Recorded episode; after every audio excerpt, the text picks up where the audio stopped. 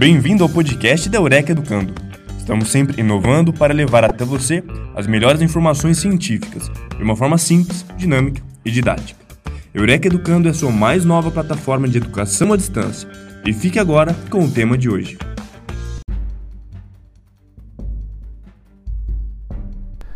Justamente na metade do século passado, na década de 50, indo para a década de 60, foi realizado um experimento nos Estados Unidos eh, que buscava compreender o poder adictivo das drogas. Uma das suposições que se tinha era que as drogas eram tão viciantes que qualquer mínimo contato que uma pessoa tivesse com as drogas iria produzir automaticamente um, uma dependência imediata e as pessoas começariam a se transformar em alguma coisa né, parecida com um zumbi ou algum tipo de monstro. Esse experimento da década de 50 e 60 eh, foi feito com ratos de laboratório, nos quais foi implantado cirurgicamente um catéter, né, um canudo, um cano uma cânula que ia conectada à sua corrente sanguínea e esses ratos que estavam nas gaiolas do laboratório estavam conectados através desse cano a um aparelho de autoadministração de droga, que no caso era morfina, né, opiáceos. E aí os ratos aprendiam que ao eh, apertar eh, a barra que estava eh, dentro da gaiola, eles se auto-injetavam essa morfina. E o experimento consistiu em acompanhar o comportamento desses ratos treinados e avaliar como eles iriam se comportar em relação à autoadministração da droga. E como eh, muitos esperavam, né, os ratos eh, começaram a se auto-injetar, a se auto-administrar eh, droga de forma tão frequente, em tanta eh, quantidade e intensidade que foram deixando de se alimentar e de beber água e a absoluta maioria deles morria por overdose. Então se chegou a uma conclusão eh, bastante eh, óbvia, né, vamos dizer assim, para aquele momento, de que, bom, então a droga de fato era tão, tão viciante que qualquer eh, contato que a pessoa tivesse com a droga iria ser né, fatal. A pessoa iria se tornar dependente, iria usar droga até morrer. Em função disso, não, essa, esse experimento foi base eh, no cenário político mundial para o início do conceito da política de drogas in, inicialmente criada por Nixon nos Estados Unidos nesse período e depois né, uma política de drogas que avançou mundo afora, inclusive para o Brasil, que é a guerra às drogas. Essa, essa política de guerra às drogas, ela se embasa nessa ideia de que eh, a droga é tão viciante que qualquer contato que se tenha vai eh, produzir dependência, como eu já falei. Porém, Bruce Alexander, um pesquisador canadense, logo depois, eh, um pouco depois de, de da divulgação desses estudos e de, do início da criação dessa política de guerra às drogas, ele começa a se questionar, porque segundo ele, né, ele avaliou e a sua equipe, eh, ele começou a se imaginar se ele mesmo estivesse preso dentro de uma gaiola, ou estivesse preso em algum lugar, sozinho, sem nenhum outro tipo de estímulo, sem nenhuma possibilidade de fazer nada que fosse prazeroso, gratificante, se ele mesmo não começaria a se auto-administrar essa droga de forma eh, permanente para aguentar estar trancado. E ele começou com um questionamento que foi muito, muito básico, mas muito importante para entender de fato o que, que produz a dependência. A pergunta que ele se fez, basicamente, foi: será que o problema era a droga ou o problema era a gaiola? Será que o problema era o, o acesso que o rato tinha à droga? Ou o problema era a falta de acesso que o rato tinha a todas as outras coisas que poderiam ser reforçadoras para ele? E em função disso, ele decidiu com um grupo eh, de pesquisadores em 1977, né, o grupo do professor Alexander da Universidade Simon Fraser do Canadá começou a replicar o experimento. Então fizeram toda a primeira parte da mesma maneira e obtiveram o mesmo resultado que a pesquisa anterior. Ou seja, todos os ratos da gaiola morriam consumindo e foram para um segundo momento que foi criar a Ratolândia. O que era a Ratolândia? Era um espaço, né, de, numa sala grande, criaram eh, um, um ambiente muito semelhante com o ambiente natural do rato, um ambiente grande, espaçoso, no qual os ratos poderiam né, brincar, acasalar, socializar. E nesse local, nessa ratolândia, eles colocaram um recipiente com água pura, não? recipiente com água pura e recipiente com, eh, com a droga. E todos os ratos eh, foram, eh, alguns experimentaram água com a droga, outros foram direto na água pura, mas nenhum rato permaneceu consumindo a, a água com a droga porque era uma substância que sendo entorpecente, não permitia que os ratos né, socializassem e aproveitassem do ambiente. Então, nenhum rato eh, manteve o consumo da água com a droga.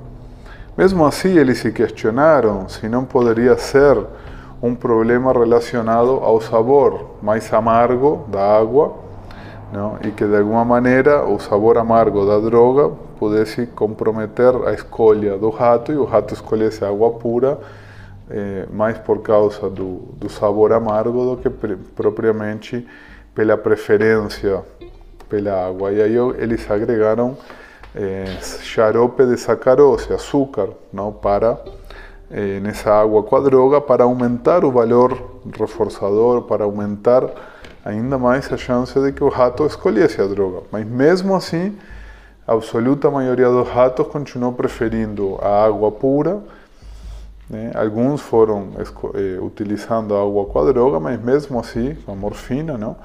Mas mesmo assim, eh, todos acabaram preferindo água pura. Com, mesmo com diferentes níveis de açúcar, foram testando várias modalidades.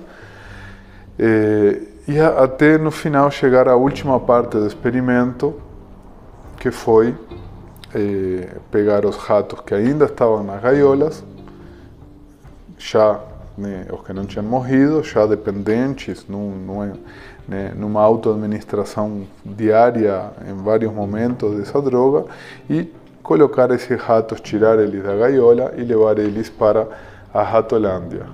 E aí o que, que acontece? A absoluta maioria desses ratos que já estavam dependentes foram gradativamente deixando de consumir água com a droga e passando a consumir água pura. E então se chega realmente né, a essa desmistificação do processo de dizer, olha, então o problema não é a droga, o problema é a gaiola. As pessoas usam drogas porque estão em gaiolas. E a pergunta é qual é a gaiola? Em qual gaiola nós estamos? Em qual gaiola essa pessoa que procura ajuda para parar de usar droga está? Por que, que ela não consegue sair da gaiola e então precisa da droga para suportar essa gaiola? Eu ouvi inúmeras vezes de pacientes me dizendo: olha, eu uso droga para não fazer coisas piores. Eu uso droga para não me matar, porque se não usasse droga já tinha me matado. E obviamente que isso não significa que a droga seja uma boa escolha ou que esteja fazendo bem para essa pessoa, mas também eh, significa que para pessoas que estão na gaiola, a abstinência não é uma solução, ou pelo menos não é a única solução. E por isso, né, os programas que apontam única e exclusivamente para abstinência, como dizer que é só para usar droga e está tudo resolvido, estão numa grande ilusão porque estão esquecendo da gaiola. O problema, outra questão né, de, dessa história é que o primeiro experimento ele vira uma política pública mundial imediatamente, que é a guerra às drogas. Uma política pública que há 70 anos vem funcionando nos eh, diferentes países eh, e, na verdade, vem não funcionando porque, de fato, eh, a gente vê toda a ascensão da droga nas últimas décadas e se essa política funcionasse de fato, eh, a situação estaria um pouco diferente. Né? Os resultados são bastante claros de que a política de guerra às drogas não funciona. Mas ó, é, é, curioso tentar entender por que, que um experimento científico imediatamente se tornou uma política pública e o outro experimento que foi feito depois, que mostrou que o primeiro experimento estava errado porque tinha excluído uma variável importantíssima, que era o fator isolamento, não se torna uma política pública até hoje, certo? E aí nós temos, então, né, a, a, ideia de, de falar sobre esse tema é porque se o problema é a gaiola, nós temos que conseguir construir situações que, que a pessoa possa ter possibilidades diferentes. Quando falamos em prevenção, estamos falando principalmente não de a, fazer terrorismo psicológico com crianças e adolescentes, dizendo que a droga vai matar eles, e depois vai ser a namorado, primo, melhor amigo que vai oferecer droga e vai desconstruir toda essa ideia. Quando falamos em prevenção, estamos falando de eliminar as gaiolas, de que as pessoas estejam em ambientes muito reforçadores como essa Ratolândia, de que as crianças e os adolescentes tenham acesso a coisas básicas, como né, uma boa saúde, uma boa educação, perspectiva de futuro, perspectiva de trabalho, espaços de lazer, espaços de prática de esportes, coisas que podem parecer simples, podem parecer não relacionadas com a droga, mas quando a gente vai para as periferias ou vai avaliar as populações mais afetadas pelo, pelo consumo de drogas ou pelo consumo nocivo, vamos ver que são populações que, eh, queira ou não, estão em gaiolas sociais e não por vontade própria. Ninguém entra na gaiola de propósito ou fica na gaiola de propósito. Eh, todo mundo gostaria de estar melhor, sem dúvida. É um desejo natural humano. Então o ponto é, pessoas que não têm perspectiva de futuro, que estão em situações sociais extremamente precárias, cujos direitos básicos estão negados, que têm dificuldade para ter acesso ao que é mais básico do básico para o ser humano. Não? Muitas vezes não vão conseguir desenvolver eh, possibilidade de viver sem algo que faça elas suportar essa situação de gaiola. Ah, mas tem pessoas que têm tudo, que vêm de famílias boas, entre aspas, né? boas economicamente, que têm recursos. Cadê a gaiola dessas pessoas então? Não, e óbvio que as gaiolas não são somente sociais. Para alguns a gaiola é social, de fato, nasce numa condição socioeconômica muito desfavorável e isso não é uma opção.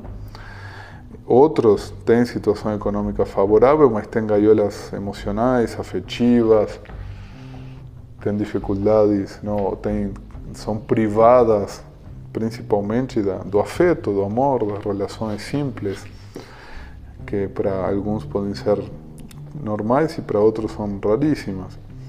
Então também a gaiola desse isolamento afetivo, da dificuldade de, de se sentir parte, e aí nós vemos que as pessoas que usam droga geralmente começam e continuam usando droga, não? Porque o problema não, não está em por que a pessoa começa, mas sim em, em o que faz que o comportamento se mantenha, em por que, que a pessoa continua. Essas pessoas que continuam usando droga porque encontraram algo que ajudou nessa, nessa sensação de gaiola. Algo que não é o efeito do barato que a droga dá. Isso é um efeito secundário apenas. É o efeito social, é o efeito, às vezes, vamos pensar na pessoa extremamente tímida, que não consegue conversar, socializar, fazer amigos, e aí quando toma os goles fica bom, e aí consegue começar a socializar. Ele encontrou uma saída para sua gaiola, encontrou a chave para essa gaiola do, da timidez, do isolamento social. Vamos pensar não, em outros tipos de, de saídas de pessoas que encontram no consumo uma forma de ser aceitos num grupo. Vamos pensar eh, o tabaco, por exemplo, que é uma, uma das drogas que mais mata. Qual pessoa que experimenta pela primeira vez cigarro gosta? Né? A absoluta maioria das pessoas que fumam pela primeira vez tem reações muito ruins ao cigarro. Ataque de tosse, dor de cabeça, vômito, náusea, dor de estômago. Tem uma, costuma ser uma experiência bastante eh, aversiva, bastante ruim a primeira, o primeiro consumo do tabaco. E o que que faz que essa pessoa volte a consumir de novo uma substância que acabou de produzir uma reação tão, tão negativa nele? É o reforço social. Porque enquanto ele está tossindo, vomitando com dor de estômago, tem um grupo em volta batendo palma e falando que agora virou homem, que agora ele é adulto, que ele é corajoso. E esse grupo passa a aceitar ele de uma forma diferente. Então, é, pensar que existe uma relação direta, pura e simplesmente entre os, o indivíduo que usa droga e o efeito, né, o barato que a droga dá e, e, e, toda a problemática da droga se resume a isso, e a gente esquecer do mais importante, como foi o primeiro experimento. E essa luz que o Bruce Alexander, desde 1977, não é uma coisa nova, mas até agora as pessoas ficaram com a primeira. Ah, o ser humano adora uma guerra. O ser humano gosta desse antagonismo, de estar lutando contra algo, em vez de estar lutando a favor de algo. Por que, que isso não vira política? Por que, que ainda as pessoas acreditam num conceito que já foi desmistificado há muito tempo? E o que, que tem a ver isso com, com o tratamento, por exemplo? E que a forma em que a gente interpreta um problema define a maneira em que a gente trata esse problema. E aí todos os podcasts anteriores, falando dos defeitos de caráter, falando né, de como que se enxerga normalmente né, o dependente químico, o usuário de drogas, como alguém que usa porque quer, que está mal porque quer, que tem falta de vontade. Então, isso vem desse modelo, justamente, e não funciona. Quando falamos de comunidade terapêutica, por exemplo, a comunidade terapêutica poderia ser uma ratolândia perfeita, cheia de possibilidades de reforço social, de reforço ambiental, que a pessoa pudesse experimentar um local em que ele se sentisse parte, em que pudesse aproveitar as possibilidades do ambiente. Não, não precisa ser uma gaiola. Não precisa ser um local punitivo, que a pessoa viva coagida, viva com medo. A liberdade produz a sobriedade. É o que mostra esse experimento, é o que mostra todo esse estudo e o que veio depois. Né? A pessoa não deixa de usar droga porque a droga é, ruim, porque a droga mata ela. A pessoa deixa de usar droga de verdade, a recuperação de verdade acontece quando a pessoa encontra coisas muito melhores do que a droga. E é nesse momento que aí a pessoa consegue, de fato, né, uma, uma sobriedade, uma recuperação plena, uma recuperação é, mais estável, que não precisa estar diariamente lutando contra a vontade de usar, porque em vez de estar lutando contra a vontade de usar, está desfrutando das outras coisas da vida que encontrou. Não podemos achar normal que uma pessoa 10 anos depois de ter parado de usar droga ainda sinta vontade diariamente e lute contra a vontade de usar droga todos os dias. Isso não pode ser considerado saudável.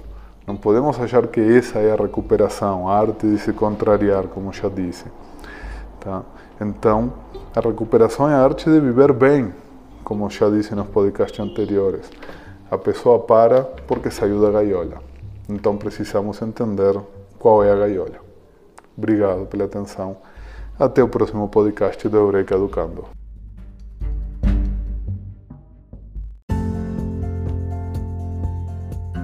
Esperamos que o assunto de hoje tenha sido de seu interesse. Fique atento aos próximos episódios. Para conhecer mais sobre a Eureka Educando, siga-nos em nossas redes sociais: Facebook, Instagram e YouTube. Para conhecer nossos cursos, acesse o site ead.eurekaeducando.com.br. Eureka Educando, a sua mais nova plataforma de educação à distância.